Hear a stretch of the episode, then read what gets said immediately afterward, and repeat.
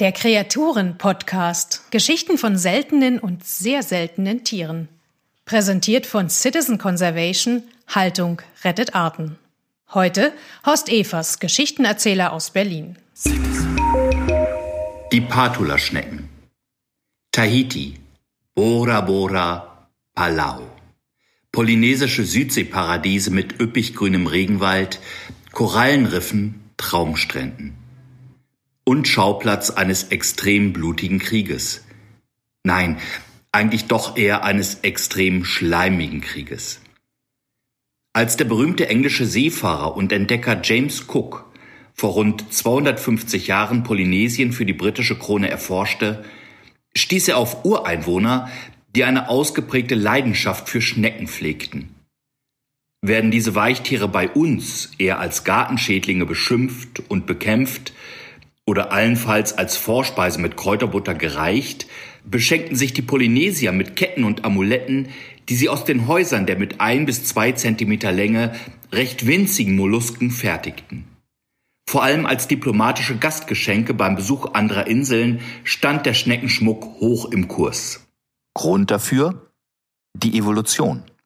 Denn jede der zahlreichen Südseeinseln hat eigene, ganz unterschiedlich gefärbte Landschneckenarten, so dass mit ihren Häusern ganz eigene, eben nur auf der jeweiligen Insel mögliche Schmuckstücke gefertigt werden konnten. Die Naturforscher im Team von Cook sammelten eifrig die Schneckenarten der verschiedenen Inseln, die anschließend in Europa wissenschaftlich beschrieben wurden. Sie bekamen den Namen Patula benannt nach einem Trio römischer Schicksalsgöttinnen, in deren Zuständigkeitsbereich auch Geburten fielen. Denn die Patulaschnecken haben eine weitere Besonderheit. Sie gebären lebende Junge, während fast alle anderen Schnecken der Welt Eier legen. Damit es aber überhaupt erstmal zur Geburt kommt, paaren auch Schnecken sich. Schneckenerotik ist allerdings ziemlich eigen, zumindest aus menschlicher Sicht. Dabei im Grunde ziemlich praktisch, denn jede Patula-Schnecke ist zugleich Männchen und Weibchen. Sie verfügt also sowohl über einen Schneckenpenis als auch über eine weibliche Geschlechtsöffnung. Was bedeutet, jede Schnecke kann mit jeder anderen Schnecke Kinder kriegen. Was die Auswahl an potenziellen Partnern im Vergleich zum Menschen schon mal verdoppelt. Und wenn sich partout niemand finden lässt, auch kein Problem. Dann befruchtet die Patula-Schnecke sich eben selbst. Der Albtraum aller Romantiker und von elitepartner.de. So schleimten die Patula-Schnecken über die Jahrtausende gemächlich durch die Wälder Polynesiens und fraßen Algenaufwuchs auf Stämmen, Blättern und abgestorbenes Pflanzenmaterial. Ihr Unglück begann damit, dass die französischen Kolonialherren von ihrer eigenen Schneckenvorliebe, also die mit der Kräuterbutter, auch 15.000 Kilometer von ihrer alten Heimat entfernt nicht lassen konnten. Weil Weinbergschnecken in diesen tropischen Breiten nicht gediehen, importierten sie afrikanische Achatschnecken. Die sind sogar noch fetter und schmecken auch ganz gut.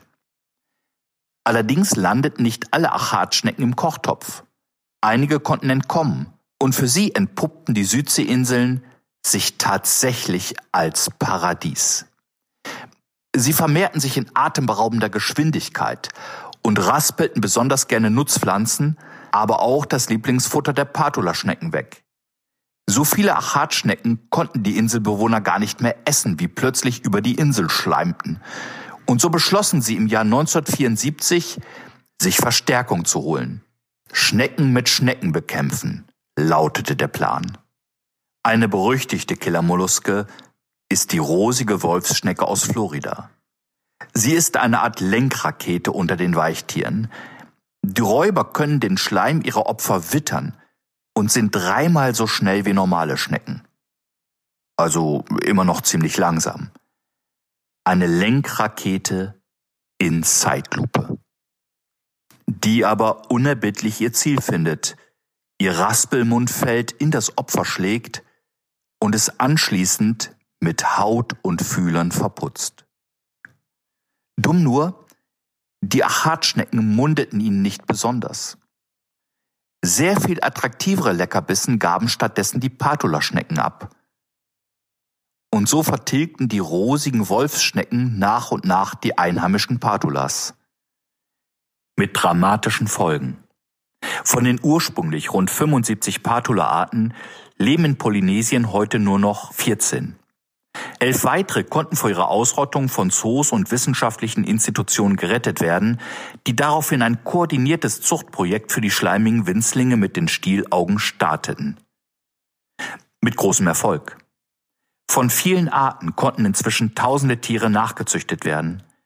Und nachdem in einigen Gebieten die rosige Wolfschnecke ausgemerzt worden ist, sind bereits erste Rückführungen und Wiederaussiedlungen gelungen. Es sieht so aus, als könnten somit zumindest einige dieser außergewöhnlichen Weichtiere sich allmählich wieder erholen. Also ganz allmählich. Also sehr, sehr, also im Schneckentempo eben.